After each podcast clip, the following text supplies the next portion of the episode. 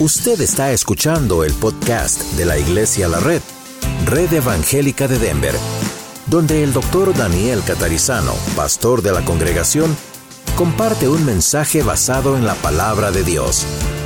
Ahora abra su corazón y permita que en los próximos minutos el Señor le hable y le bendiga.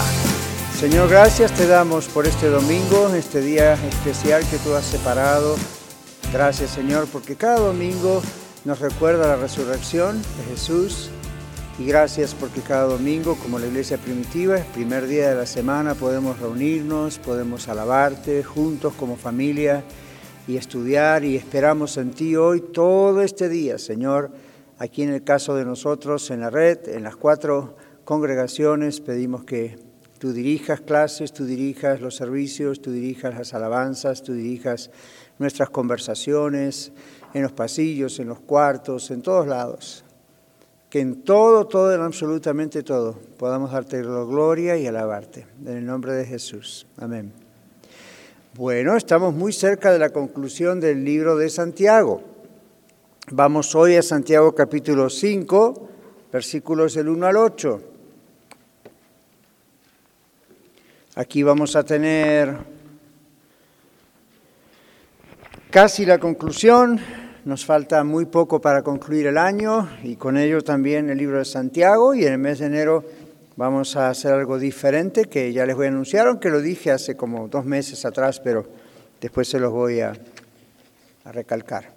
Capítulo 5, versículos 1 al 8 y damos la bienvenida también a los que nos escuchan en radio, en el audio, en los podcasts y a todos los que estamos aquí en la red Aurora. Vamos ahora ricos, llorar y aullar por las miserias que os vendrán. Vuestras riquezas están podridas y vuestras ropas están comidas de polilla. Vuestro oro y plata están enmohecidos y su moho testificará contra vosotros y devorará del todo vuestras carnes como fuego. Habéis acumulado tesoros para los días postreros. He aquí clama el jornal de los obreros que han cosechado vuestras tierras, el cual por engaño no les ha sido pagado por vosotros. Y los clamores de los que habían cegado han entrado en los oídos del Señor de los ejércitos. Habéis vivido en deleites sobre la tierra y sido disolutos. Habéis engordado vuestros corazones como en día de matanza. Habéis condenado y dado muerte al justo y él no os hace resistencia. Por tanto, hermanos, tened paciencia hasta la venida del Señor. Mirad cómo el labrador espera el precioso fruto de la tierra, aguardando con paciencia hasta que reciba la lluvia temprana y la tardía. Tened también vosotros paciencia y afirmad vuestros corazones, porque la venida del Señor se acerca. Amén. La semana que viene, si Dios quiere, tomamos el 9 para adelante. Vamos al bosquejo. La primera expresión, vamos ahora ricos, dice nuestro bosquejo que es la expresión de alguien como cuando está emocionalmente agitado. No necesariamente enojado, pero casi. ¿Ok? Esa es la idea. Y es un tono de exhortación. Ahora, vamos a aclarar un poquito la palabra, la idea de exhortar porque en muchas iglesias o muchos creyentes no, no, no se les ha explicado lo que significa exhortar. Y piensan que exhortar siempre es, como dicen ustedes aquí, decimos, regañar. No siempre exhortar es regañar. Se lo digo otra vez, no siempre exhortar es regañar. Uno puede estar exhortando sin estar regañando, simplemente está exhortando, está animando. ¿Ve? Animar es una palabra sinónima con exhortar también. ¿Ok? Entonces, ¿les quedó claro? No siempre exhortar significa regañar. A veces significa animar. En otros casos significa como está en este contexto. Esta expresión, vamos ahora ustedes y esto y lo otro. Que ahí está traducido así en Reina Valera y en el griego esa es la idea, un poquito más fuerte de lo que se muestra en Reina Valera o en las versiones en español y en otras. Pero esa es la idea, la idea es como sacudir para despertar, ¿no? Como wake up, decimos en inglés. Ustedes que piensan o hacen esto y aquello. En este caso es un tono de exhortación de ese eh, tipo, pero luego es más grave porque ¿qué dice después? Dice, llorad y aullad por las miserias que os vendrán. ¿Quiénes aullan, los seres humanos o los animales? Los animales aullan, ¿verdad? ¡Aú! Ese aullido. Pero este, la idea aquí es esa idea eh, como, como de una persona que grita de dolor. ¿no? Entonces dice que vendrán miserias. Ahora, hay que hacer una aclaración que creo la hice el domingo y el anterior. En la Biblia, ser rico no es pecado. Entonces, no es que aquí Santiago, de parte de Dios, está diciendo es un pecado ser rico. El pecado aquí es cómo se hicieron ricos. ¿Ven? Y cómo ah, explotaban a otros con su riqueza. Hay otras personas en la Biblia que fueron ricos y sirvieron al Señor con sus riquezas. Y el Señor los alaba, no los critica. ¿Ven? Entonces, en este caso, el contexto histórico, lo que estaba ocurriendo, la gente que se estaba metiendo en la congregación donde Santiago estaba trabajando, sirviendo al Señor, gente se metía allí que explotaban a otros que también estaban eh, entregándose a Cristo, ¿verdad? Entonces ahí es el foco de nuestra atención. Eso es el tipo de rico a quien aquí la Biblia está diciendo, ahora van a huyar y van a llorar por las miserias que le van a venir. ¿Okay? Así que nunca piensen, ah, mejor me quedo siempre pobre porque acá la Biblia... No, no, no, con cuidado. ¿Okay? La idea es la que acabo de explicar. Y aquí en el bosquejo dice que esto es un tono de denuncia. ¿Comprendemos eso, no? Estamos denunciando algo. Denunciar a veces es como cuando denunciamos llamando a la policía o yendo a la comisaría o levantando el teléfono y decimos quiero denunciar o no, estoy denunciando. Pero denunciar es una expresión que viene de, ustedes han escuchado la expresión enunciar. Enunciar significa hablar, decir algo. Denunciar significa, con la misma raíz posiblemente de la palabra, enunciar, decir algo para mostrar que algo está pasando. Entonces, en este caso es un tono de denuncia. ¿Ves? Santiago, Dios le muestra algo feo que está pasando y lo expone, lo denuncia. En vez de hacer la vista gorda, como decimos, y hacer de cuenta que no pasa nada y no veo nada, Dios le está haciendo notar esto y él lo denuncia. ¿sí? Entonces dice aquí en el bosquejo, entonces es un tono de denuncia, cuando él dice, vamos ahora ricos y esto. Y este tipo de expresión, como ven en el bosquejo, aparece solamente aquí en el Nuevo Testamento. Eso puede indicarnos un poquito la gravedad del problema. Me viene a la mente otro caso. ¿Recuerdan cuando el Señor Jesús entra al templo y no entró una sola vez, lo hizo varias veces, pero en este caso entró al templo y tiró la mesa de los cambistas? ¿Ustedes saben, se acuerdan, alguien escuchó por qué Jesús tuvo esa actitud tan fuerte? Eso es una forma de denuncia no solo lo que él dijo, sino lo que él hizo. ¿Alguien sabe por qué Jesús hizo eso? Tiene que hacer la mano para que el micrófono pueda llegar. Y el micrófono tiene que volar hasta ahí porque es lejos. Ahí está. Muy bien. Luis. Bueno, pues primero que nada, el celo que viene ahí es por el que estaban haciendo negocio en la casa, negocio con el pueblo y aparte estaban de haciendo malos negocios. Ajá. Ajá, all right. Tibio, tibio, tibio, tibio. ¿Cuál es el problema de hacer un negocio, Miguel?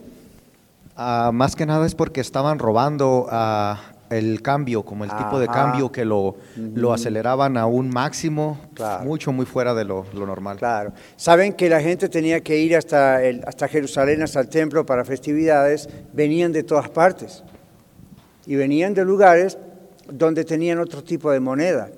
Como si dijéramos, venían de México, tenían pesos, llegaban aquí a Denver y tenían que cambiar a dólares. Entonces, el mismo templo tenía una moneda especial del templo, ¿sabían eso? Entonces, había que llegar y hacer el cambio.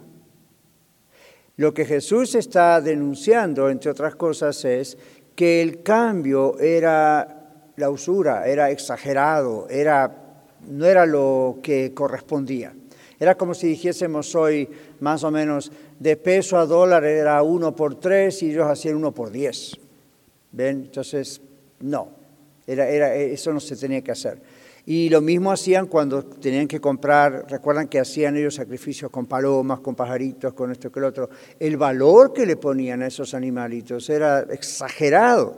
Entonces se aprovechaban de la gente, en vez de facilitarle que pudieran poner esa ofrenda para el Señor, aprovechaban de una manera exagerada. Ahora, tengo que hacer esa aclaración para ustedes y los que están escuchándonos en el audio o en radio, porque yo he escuchado predicar por ahí y por allá. Por eso no se deben vender libros en la iglesia, ni café, ni tampoco se puede vender nada en la iglesia, porque la Biblia, miren lo que hizo el Jesús. Eh, ah, no, eso no es lo que dice la Biblia. Ahora, ¿que eso puede ocurrir en cualquier iglesia? Sí, puede ocurrir, pero si ocurre, ahí es donde pastor y compañía tienen que denunciar el problema. ¿Ven? Pero no es, es un versículo bíblico para decir no se debe vender libros en la iglesia, porque no hay un texto bíblico para eso. Entonces, donde no hay un texto bíblico, no lo escriba usted, no lo invente. Lo que pasaba en este contexto era la usura, era el aprovecharse, era, se hizo una cueva de ladrones, dijo Jesús. Entonces, solamente traje eso, no tiene que ver con nuestra lección, pero tiene que ver con el hecho de la denuncia, cuando, eh, y, y no cualquiera puede hacer esa denuncia. Aprendan eso, aprendamos todos eso. Cuando usted ve algo, si usted algún día llega a ver algo en nuestras congregaciones, cualquiera, pero no algo que a usted en su opinión no le gusta, no lo ve bien, usted lo haría de otra manera. Si bíblicamente usted puede demostrar esto es un pecado, no tiene una iglesia que hacer algo así, o no tiene que hacer un creyente en su vida personal algo así, ore Señor y tenga cuidado porque no siempre usted es la persona para decirlo. La Biblia dice que debemos exhortarnos unos a otros a nivel personal, etc. Pero cuando se trata de algo que puede ocurrir, como en este caso, a nivel de lo que es, wow, acá hay un problema, acá hay una congregación, eso, no, eso eh, Dios nos ha puesto a las autoridades de la iglesia para hacer eso, lo cual no es un trabajo muy placentero, les garantizo, pero eso es parte del rol. ¿Ok? ¿De acuerdo? Yo he escuchado a veces en iglesias eso, pastores invitan a gente a predicar, sea otro predicador de otra iglesia o sea un creyente de su propia iglesia, y después uno los escucha decir cosas que están fuera de lugar, totalmente fuera de lugar.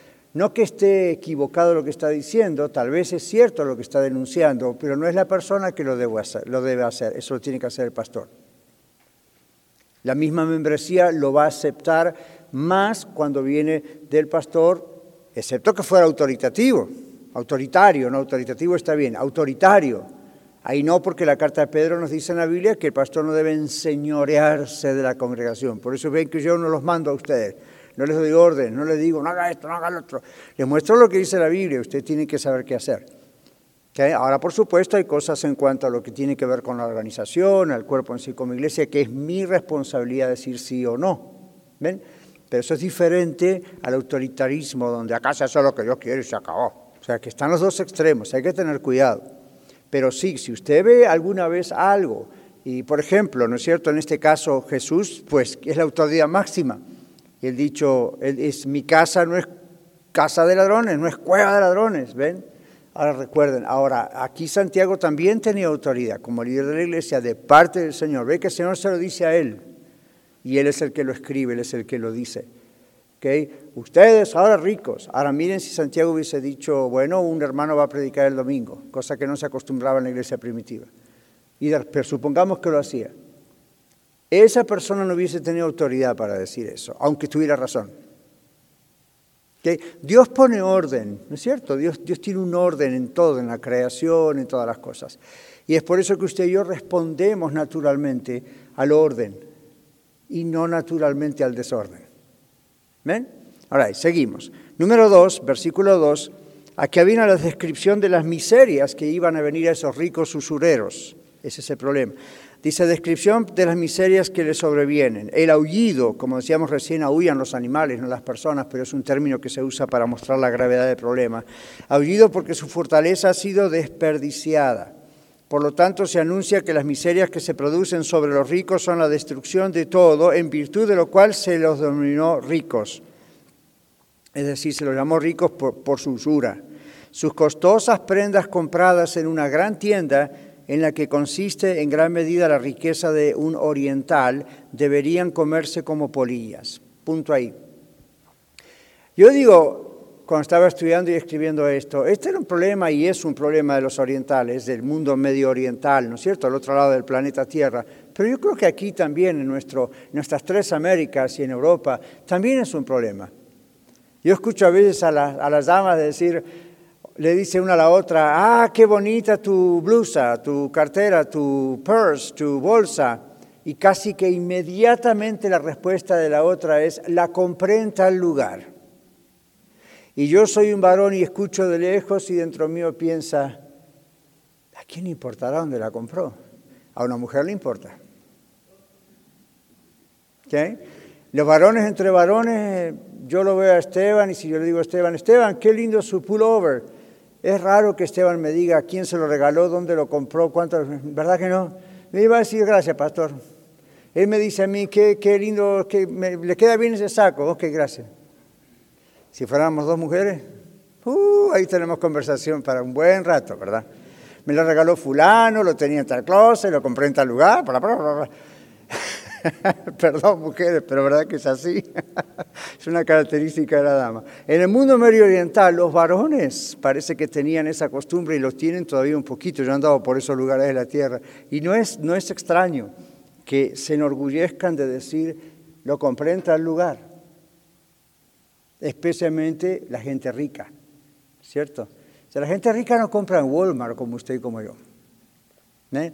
La gente rica a veces compra en tiendas donde casi la misma prenda que usted y yo tenemos la pagan varias veces más, pero pagan la marca y se enorgullecen de decir, esta es la marca que yo compré.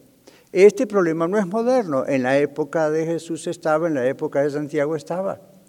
Y entonces Santiago ve eso y ve una especie de vanidad elevada sobre lo que tiene que ver con la ropa. En aquellos años la riqueza se mostraba en la ropa, en las joyas, en la cantidad de ganado que uno tenía, en la extensión de territorio. Hoy en día para nosotros algunas de esas cosas califican lo que es un rico, otras cosas no. O para nosotros soy como muestra una persona que es rica y, es vanidosa con su riqueza. Mm, y no, hay otras formas de hacerlo, pero el problema es el mismo. Pero eso no sería tan grave como el otro problema más grave, la usura, el aprovecharse de los pobres, que es lo que hacían ellos. Entonces aquí dice que, ah, que esa riqueza se debería comer como polillas. Dice el bosquejo, su oro y plata deben estar oxidados. Y eso es curioso porque son dos metales que no se oxidan. Pero es la idea, ¿no es cierto? Si Dios actúa allí, ni eso les va a servir. Dice el historiador Flavio Josefo, debería decir ahí, comenta acerca de los sufrimientos y las miserias que sufrieron los judíos durante la guerra y el asedio a Jerusalén. ¿Quién recuerda en qué año fue eso? Eso es, 70 después de Cristo. En el año 70 después de Cristo y Jesús profetizó esa destrucción. En el año 70 después de Cristo, los ricos, dice Flavio Josefo, gemían y aullaban al ver sus famosas prendas y sus eh, animales y sus casas quemarse a raso del suelo. Y Flavio Josefo fue un contemporáneo que fue escribiendo lo que él vio como un periodista hoy, un historiador y eso fue lo que él dice, finalmente se cumplió. Entonces el historiador judío dice se ha convertido en testigo inconsciente del cumplimiento de las profecías de nuestro Señor y de Santiago, que dijo que eso iba a ocurrir. ¿Okay? Como estudiamos al comienzo del libro, es probable que Santiago escribió justo antes de ese tiempo, que unos años antes de esa destrucción. Número 3, versículo 3 vuestro oro y vuestra plata están enmohecidos, etcétera. Dice con esto el versículo anterior, esto y el versículo anterior contrasta las palabras del tesoro de nuestro Señor acumulados en el cielo. Mateo 6, 19 dice, háganse tesoros en el cielo, no en la tierra, donde ni la polilla ni el orín corrompen, donde ladrones no minan ni hurtan. Y luego termina diciendo, porque donde esté vuestro tesoro, ahí estará vuestro corazón, las emociones, el interés, los sentimientos. Ok, entonces dice aquí es una muestra de lo que sucederá a ustedes mismos, a los receptores de la carta, en la destrucción de la riqueza de ellos, como les dije recién, ustedes ven representada la suya. Su herrumbe comerá tu carne, es una expresión que usa aquí Santiago, eh, aquí usa también ah, eh, el moho, que se pudre, algo que se pudre. ¿okay? ¿Vieron como esos, como ese moho, como esos especies como de hongos que se hacen con algo que se pudre, ¿cierto? Muy bien, entonces ah, dice ah, verso 3 otra vez aquí, en el bosquejo, su rumbe comerá tu carne, habéis amontonado como si fuera fuego en los últimos días. Ustedes, como para hacer leña para el fuego, es la idea. Ustedes han reunido fuego para ustedes durante los últimos días. El fuego, como ven, están en comillas aquí, será por supuesto el fuego del juicio. Eso es lo que está en la mente de Santiago, parece. Toda la forma de expresión también nos recuerda el tesoro al que se refirió el apóstol Pablo en Romanos 2, 5. ¿Quién nos lee Romanos 2, 5, Romanos capítulo 2, versículo 5. Alce su mano cuando lo tenga, hermano José va corriendo hasta donde usted está. Romanos 2, 5. Mateo, Marcos, Lucas, Juan, Hechos Romanos. ¿Quién me pareció ver una mano? Ahí está, Ana. O aquí, bueno, el primero que él vio. Muy bien, gracias. Dice, pero por tu dureza y por tu corazón no arrepentido, atesoras para ti mismo ira para el día de la ira y de la revelación del justo juicio de Dios. Gracias, Aarón. Entonces, ven, aquí hay un paralelo. ¿Qué pasaba? Los ricos, con la actitud de ellos, estaban acumulando ira para el día de la ira. ¿Comprenden esa expresión? Como decimos, está juntando leña para el futuro fuego. ¿Ven? Dios está mirando nuestras actitudes, está mirando nuestro corazón. Cuando no hay arrepentimiento, lo único que estamos acumulando es más leña para el futuro fuego. Es peligroso, no, juguemos con eso. Y usted dice, bueno, yo, pastor, ya acepté a Cristo, yo soy salvo, el Señor me habrá de disciplinar, pero mi salvación no la voy a perder. Sí, pero recuerde que la disciplina es muy dura, aquí mismo en la tierra, muy dura. Entonces, ¿para qué cuando el Señor nos está advirtiendo y podemos no acumular ira para la ira futura? ¿Ok? De futura no digo en el cielo, digo aquí mismo en la tierra. ¿Ok? ¿De acuerdo? Muy bien. Versículo 4 explica las miserias que les sobrevienen. Dice aquí, aquí clama, clama, el jornal de los obreros, ahí está la denuncia, ¿ven? Santiago está diciendo, esto es lo que ustedes están haciendo. El jornal de los obreros clama, es decir, no le estaban pagando a los obreros, ¿lo ven? Esa es la idea, el cual por engaño no les ha sido pagado por vosotros, y los clamores de los que habían cegado han entrado en los oídos del Señor de los ejércitos. Ajá, quiere decir que Dios ve la injusticia. Si usted es un empleador, si yo soy un empleador y no le pagamos a nuestros obreros empleados, podemos quedarle mal a ellos, pero Dios está observando nuestra injusticia. Y la queja y el clamor de los empleados y los obreros, Dios la está escuchando. ¿Ven? Ahora, eh, eh, hace años atrás, algunos en Latinoamérica tomaron versículos como este en la Biblia y crearon un libro que se llama Justicia Social y crear una teología latinoamericana, que pasó hasta por acá arriba también, que tenía que ver, que se llama la teología de la liberación. ¿Han oído hablar de esto? Y la teología de la liberación no tiene ni ha tenido tanto que ver con lo que hoy en día es la liberación. Hoy en día la liberación es más el, la cuestión progresista, izquierdista y la cuestión de la más bien de la cuestión este, de la prosperidad y todo eso. Pero en el, pasado, de hace pocas décadas atrás, eh, la, la, idea de la teología de liberación tenía que ver con la justicia social, social justice.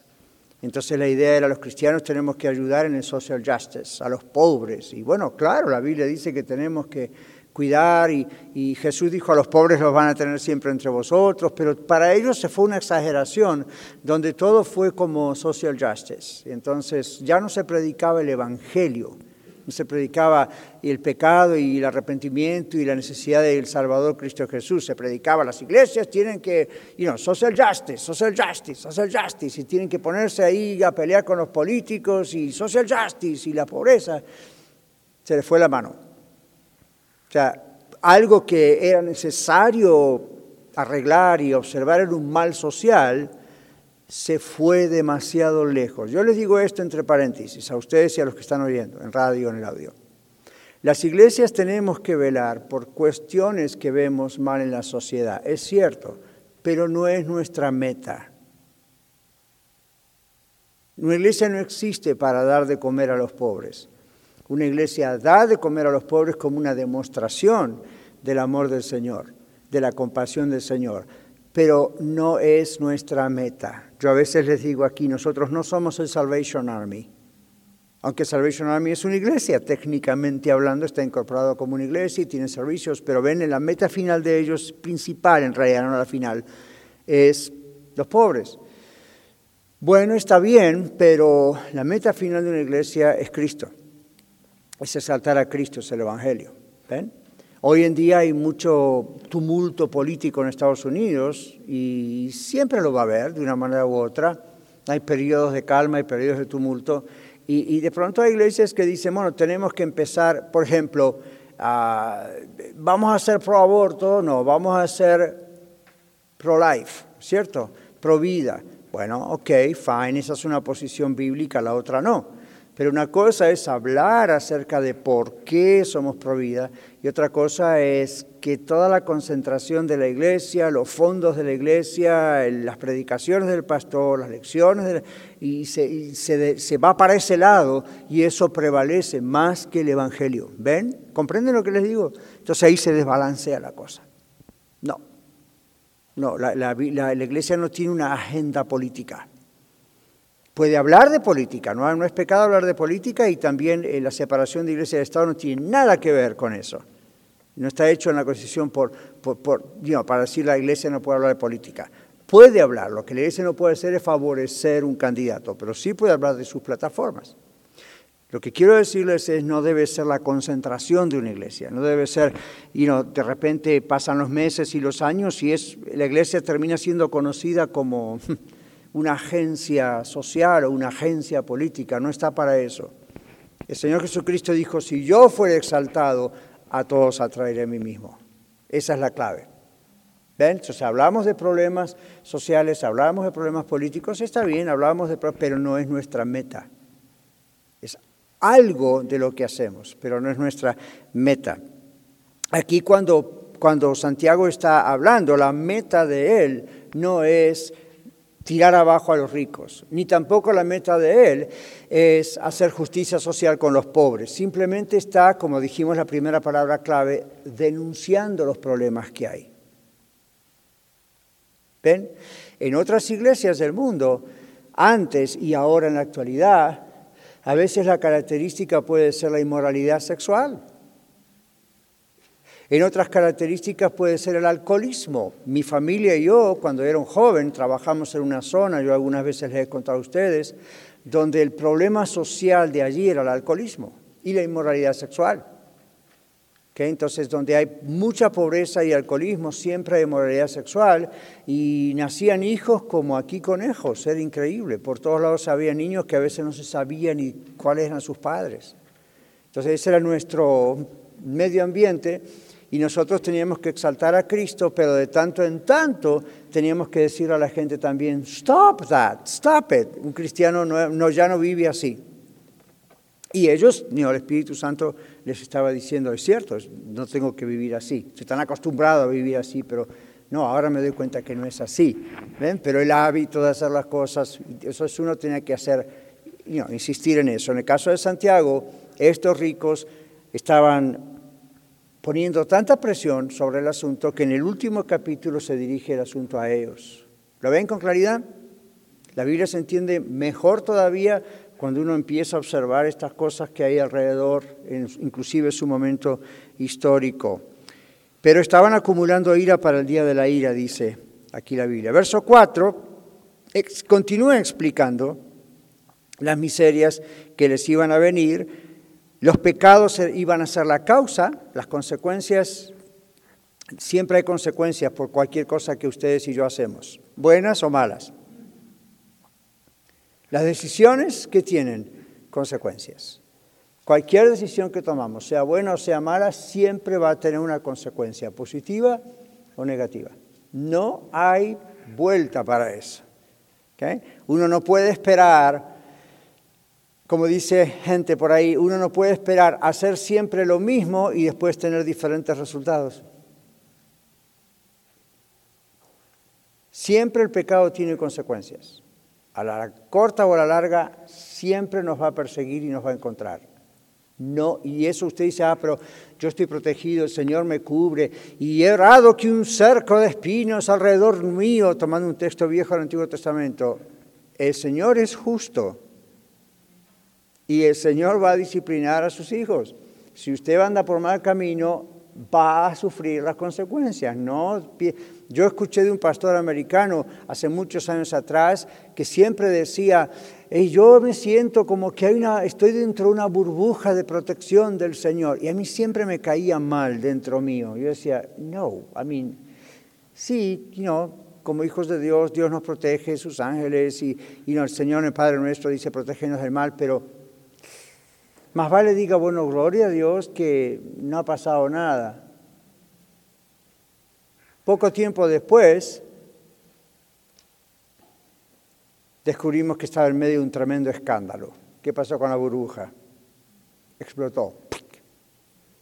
Entonces uno dice, ¿por qué el Señor no evitó que ese escándalo se supiese? Porque entonces al saberlo y Noel y la iglesia y el Evangelio queda manchado. Dios es justo. Y la Biblia dice, la justicia empieza por la casa de Dios. Bien, Dios no tiene, ¡Ah! ¿qué van a decir de mí si mi iglesia se entiende, el mundo se entera? Dios no le gusta lo que está pasando, pero Dios es justo. ¿Ven? Entonces no va a ser la vista ciega porque se trate de la iglesia o de un creyente. ¿Ven? O de uno que quiere ser creyente pero no está decidido. Dios es justo. Entonces aquí Santiago les dice, van a venir miserias sobre ustedes. La única forma de que no hubiese ocurrido eso, ¿cuál hubiese sido? ¿Qué dicen ustedes?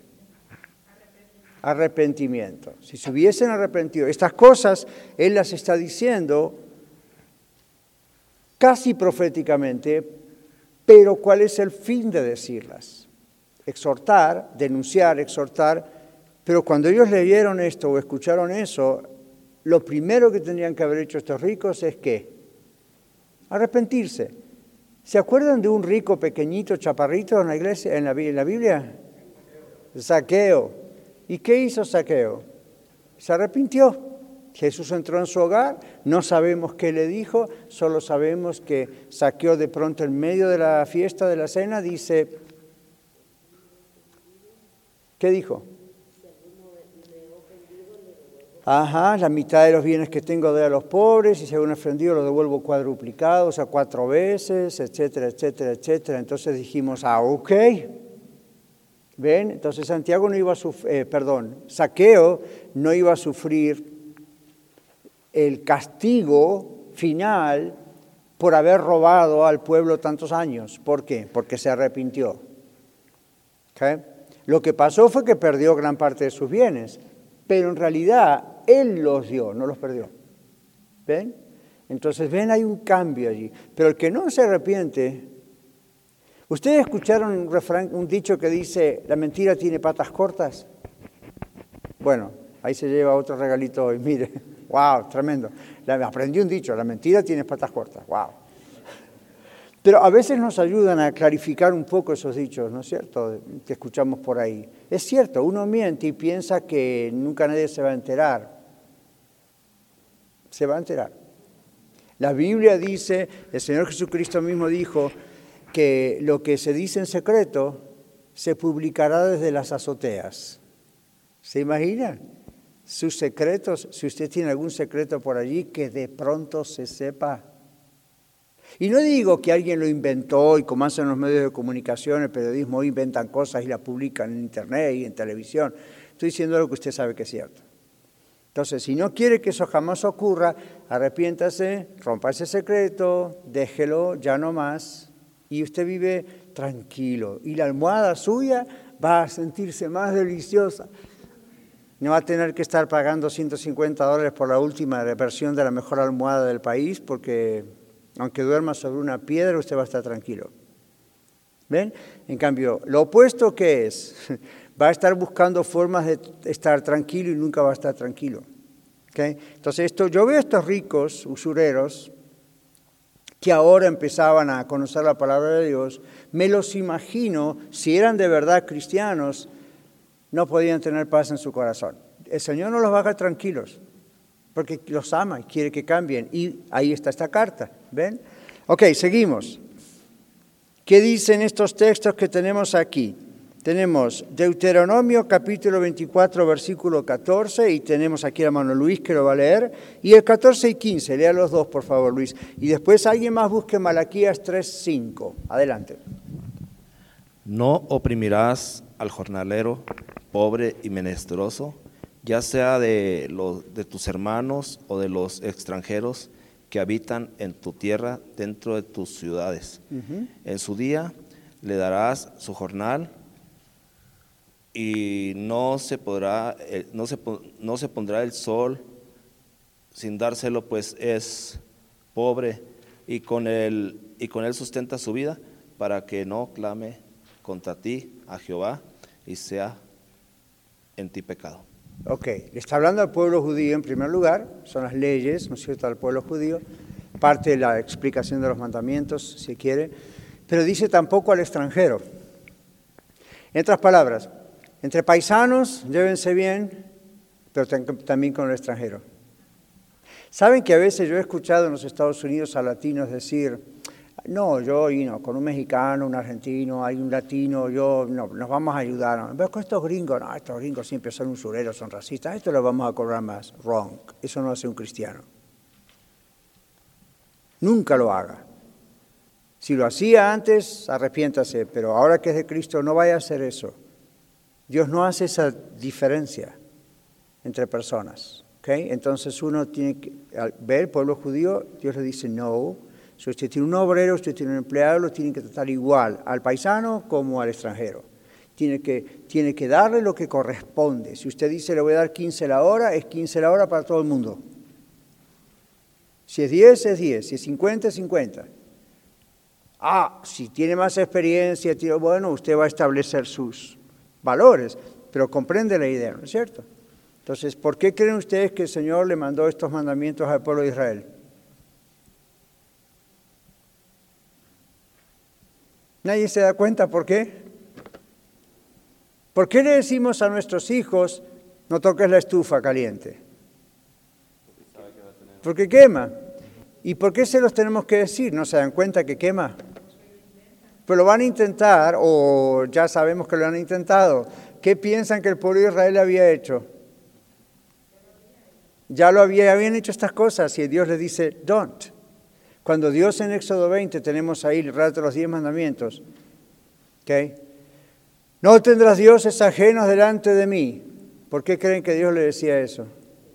Porque ya los tenían. Estaban eran esclavos, estaban en pueblos, gente pagana alrededor. No adulterarás. ¿Por qué creen que se los decía?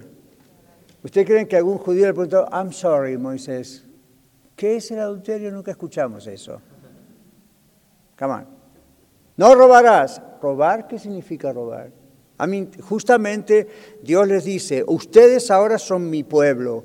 Todo lo que están acostumbrados a hacer, que hace el mundo, no lo pueden hacer más. Son mi pueblo, son un pueblo escogido, son un pueblo santo. En el Nuevo Testamento son un real sacerdocio, ¿ven?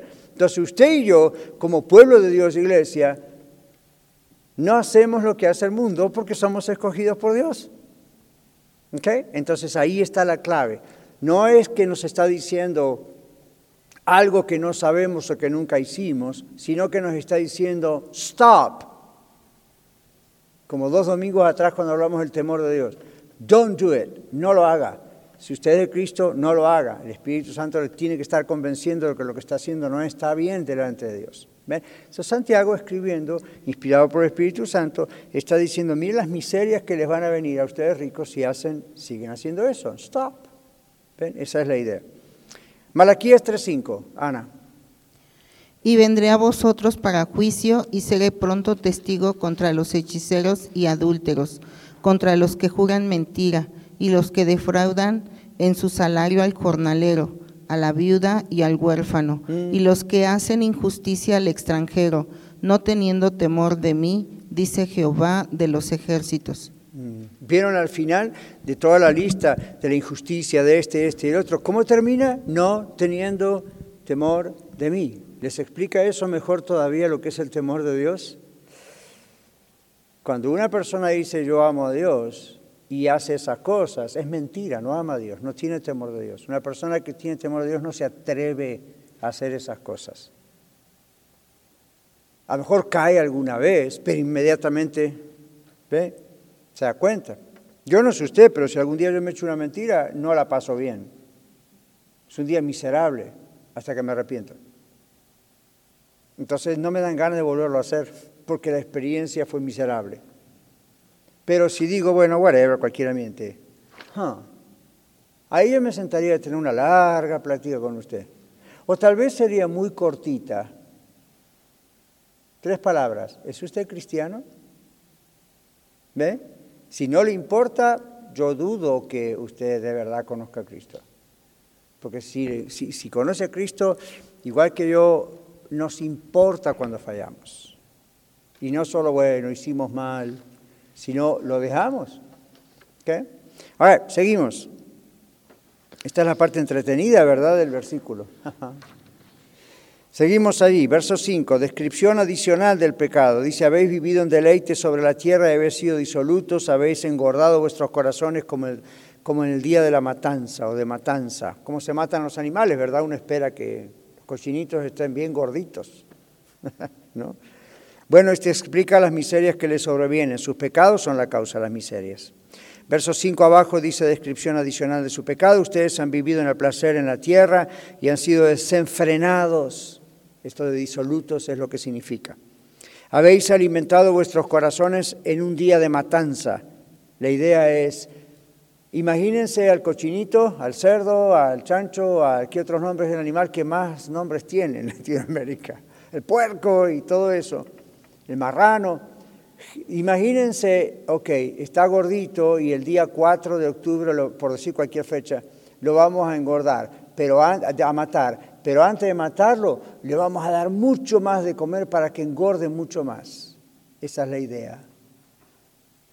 Habéis vivido en sus deleites y habéis engordado vuestros pecados al máximo antes de explotar en juicio.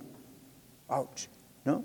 Entonces aquí dice, bueno, se han desenfrenado y alimentaron vuestros corazones en un día de matanza. Esa es la idea. Justo ahí ya al punto del juicio. La cláusula aquí debe implicar que eran como bestias brutas, alimentándose en forma segura el mismo día de su matanza. ¿Ven?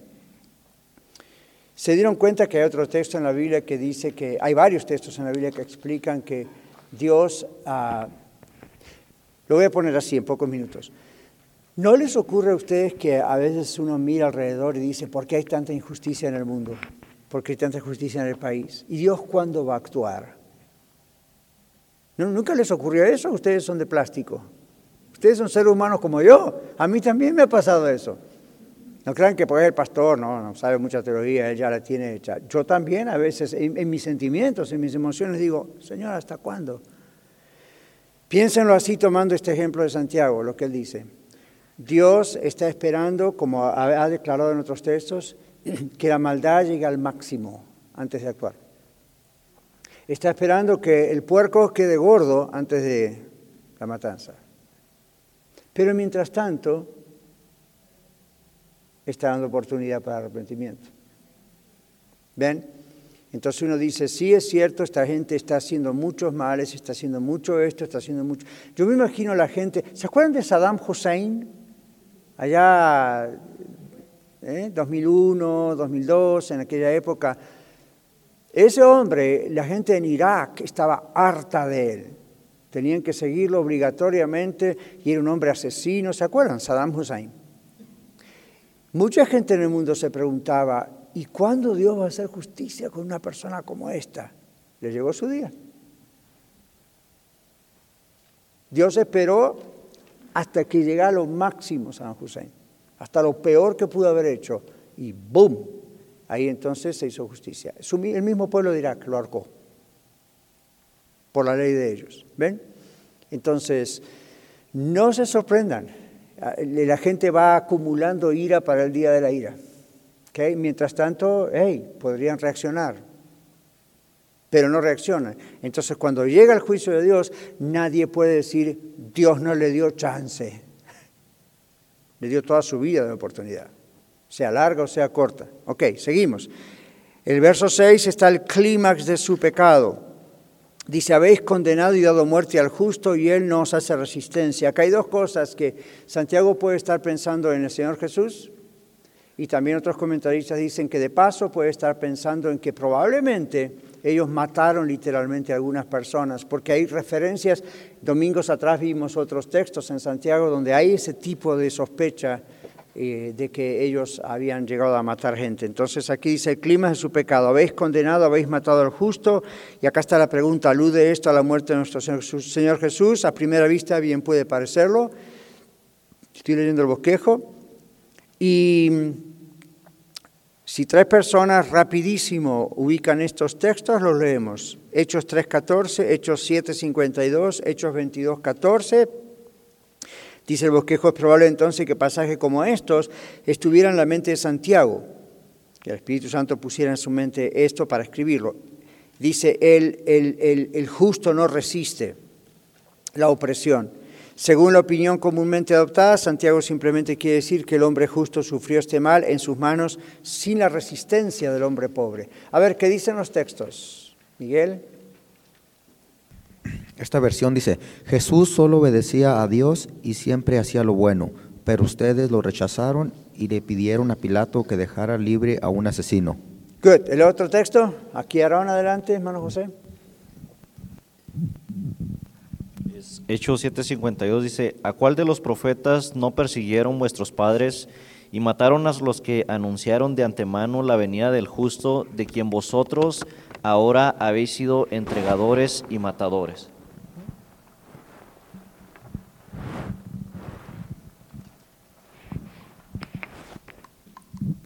Ok, Kimberly. Y él dijo, el Dios de nuestros padres te ha escogido para que conozcas su voluntad y veas al justo y oigas la voz de su boca. Ok. ¿Recuerdan el texto que dice de Jesús, enmudeció y no abrió su boca? Ya en, Isaías se hablaba de eso, ¿cierto? Por cárcel y juicio fue contado. Y, lo, lo vituperaron, significa lo insultaban y sin embargo lo escupieron cuando iba a caminar a la cruz, él no dijo nada. Entonces es probable, como dicen algunos teólogos, que Santiago estaba pensando en Jesús, el justo, el único realmente justo, pero también en su contexto histórico. Esto es lo que hacía esta gente que estaba bajo estos ricos opresores. No podían hacer nada. Probablemente no tenían las leyes de, leyes de derechos humanos que tenemos nosotros, o una asociación laboral donde quejarse. Lo oprimían, lo oprimían, tipo esclavitud. Pero Dios estaba viendo. ¿Ven? Muy bien, continuamos. Verso 7, donde dice allí, por tanto, hermanos, tener paciencia. Esto parece que no estuviera conexión, pero está conectado. Lo que pasa es que en muchas Biblias, como siempre, supuestamente para facilitar la lectura, está en versículos y hay títulos, pero no está en el original. Esto está todo una sola cosa. Verso 7, sean pacientes, por lo tanto. Entonces aquí decimos en su bosquejo, en los comentarios finales, Santiago vuelve al punto desde el cual comenzó, en Santiago capítulo 1, 3 y 4. Normalmente se refiere a la paciencia con respecto a las personas. Aquí, sin embargo, ciertamente incluye paciencia con respecto a las cosas. Por eso pone el ejemplo del labrador. Y a la venida del Señor, la palabra que usa Santiago había sido utilizada por nuestro propio Señor de su regreso a juzgar. A ver cómo nos va con Mateo. Está bien fácil el mismo capítulo. Mateo 24, verso 3, verso 27, verso 37 y verso 39. Dice, y estando él sentado en el monte de los olivos, los discípulos se le acercaron aparte diciendo, dinos, ¿cuándo serán estas cosas y qué señal habrá de tu venida y del fin del siglo? 37 y 39. Ana. 37, más como en los días de Noé, así será la venida del Hijo del Hombre. 39. ¿Alguien más? Acá hay varias personas. Sigue adelante, Ana, se nos va el tiempo. Y no entendiendo hasta que vino el diluvio y se los llevó a todos. Así será también la venida del Hijo del Hombre. Ok, gracias. Entonces, esta venida del Hijo del Hombre, esta venida del Señor Jesús utilizó esa expresión. Y Santiago dice, tengan paciencia hasta la venida del Señor. ¿Por qué? Una de las cosas que van a ocurrir en la segunda venida de Cristo, todos nos gusta decir, la iglesia va a ir con Él, vamos a ser arrebatados, gloria a Dios, pero recuerden que Jesús viene para juicio, viene para rescate, pero viene para juicio. Entonces hay muchas cosas que hoy nos parecen injustas, nos da la impresión de que Dios no está mirando, Dios viene a juzgar a tierra, la tierra. Y la Biblia dice, Jesús viene a juzgar al mundo con justicia y a los pueblos con equidad. ¿Qué es equidad? Sin hacer diferencia, Él es justo. ¿Okay? Muy bien. Muy bien, y a cada uno lo que le corresponda. Aquí también se encuentran los eh, escritos de Pablo en la carta a Tesalonicenses, la carta de Pedro en su segunda epístola, la carta de Juan en su primera carta, en todos los casos habla de la venida del Señor Jesús también para juicio. Entonces, hay mucha gente en el mundo que dice, no va a pasar nada, por eso siguen así. Lamentable, es lo que dicen en los días de Noé decían lo mismo, hasta que vino el arca, vino el diluvio, se los llevó a todos. Eh, el otro ejemplo, ¿cuál fue? Sodoma y Gomorra. ¿Recuerdan? Un pueblo gay, diríamos hoy. Y dijeron, no, no va a pasar nunca nada. Dios les dio tiempo, se les anunció, no, no, hasta que llegó el día y fueron consumidos por fuego. ¿Ven? Entonces, y azufre y todas esas cosas. Entonces, no se puede jugar con Dios. La humanidad no termina de aprender que no se puede jugar con Dios. Espero que usted lo aprenda. Muy bien, dice aquí también entonces que Ah, se habla de la lluvia temprana y la tardía, Deuteronomio 11, 14, Jeremías 5, 24, Joel 2, 23, Zacarías 10, 1, ven en su bosquejo, hablan de la lluvia temprana y la tardía. ¿Qué significa esto? Las primeras lluvias de otoño revivieron el suelo reseco y sediento y lo prepararon para la semilla. Recuerden que esto tiene que ver con la, especialmente la geografía de aquel lugar, el suelo de aquel lugar. Pero esta es la idea, nosotros lo podemos comprender. Las primeras lluvias de otoño revivieron el suelo reseco y sediento del verano y lo prepararon para la semilla, para la siembra. Y las últimas lluvias de primavera que continuaron refrescando y avanzando tanto los cultivos de maduración como los productos vernales del campo. Acá pasa lo mismo en Corrado, ¿verdad? Necesitamos las dos lluvias. Necesitamos esta combinación o nos va mal. Por eso están los sistemas de riego, por eso, ¿ven? Porque si no llegamos a tener la cantidad de agua que se necesita, tenemos que nosotros echarle mano al asunto. Pero Dios ha puesto en la naturaleza el sistema para que funcione como tiene que funcionar y nuestros amigos dos mil años atrás y antes no tenían nuestros sistemas. Algunos sistemas eran avanzados, pero no este tipo de cosas. Cuando no había agricultura y el ganado moría y no había no había alimentos. Y, poblaciones enteras morían simplemente porque no había alimentos. Y había enfermedades. Imaginan sin agua. Hoy en día hay regiones en África, por ejemplo, que, que, si, que la gente muere por bacterias, muere porque no hay agua. ¿Ven? Entonces simplemente los niños toman agua de donde sea y mueren, no, no pasa mucho tiempo. ¿Okay? Entonces, uh, Tengan en mente ese tipo de cosas cuando ven en la Biblia la idea de la lluvia temprana, la lluvia tardía. Pero también esto tiene una referencia al trabajo de Dios, a la venida del Señor y todas estas cosas. Terminamos. Verso 8. Tened también vosotros paciencia y afirmad vuestros corazones porque la venida del Señor, ¿qué? Se acerca. Entonces acá decimos en su bosquejo, esta es la aplicación de la ilustración de todo lo que es agricultura, repitiendo la exhortación de Santiago 5, 7, tener paciencia, ¿ok? Como el labrador espera, etc. Y apoyándola con la seguridad de que la venida del Señor, hasta lo que deben soportar, está cerca.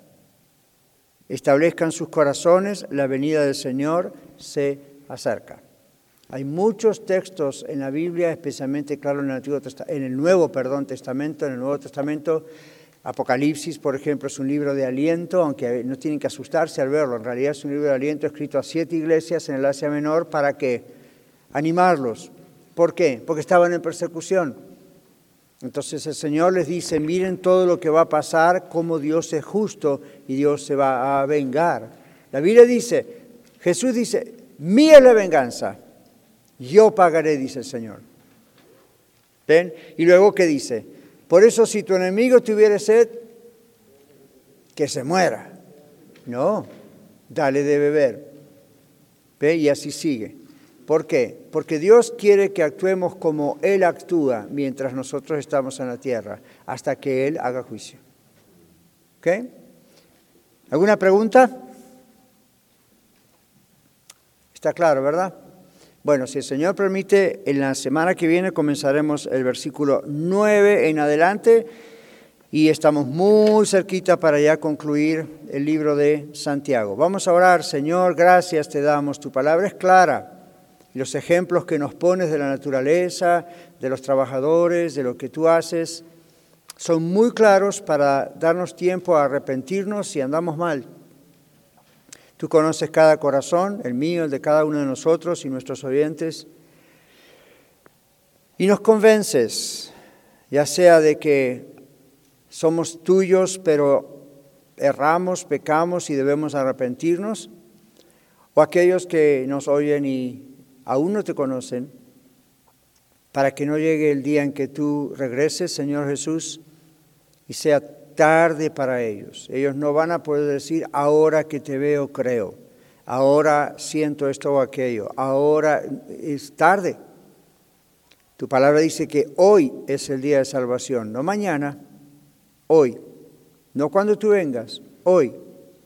Cuando tú vengas es el día de salvación en el caso de nosotros para ser transformados, como tu palabra dice, en un, abrir y cerrar de ojos, o si estamos en la tumba, ser resucitados, pero no para aquel que te ha rechazado. Y cuanto más escucha, más rechaza y más ira para la ira junta. Señor, pedimos que abras esos corazones y muy, muy urgentemente se rindan completamente a ti. Gracias por exhortarnos, gracias por denunciar lo que puede estar mal en nuestro corazón, en nuestra vida y gracias por darnos tiempo para arreglar cuentas contigo. Te bendecimos, Señor, por tu misericordia, por tu amor, pero también por tu justicia y por tu verdad. En el nombre de Jesús. Amén. Muchas gracias por escuchar el mensaje de hoy. Si tiene alguna pregunta en cuanto a su relación personal con el Señor Jesucristo o está buscando unirse a la familia de la Iglesia La Red, por favor no duden en contactarse con nosotros.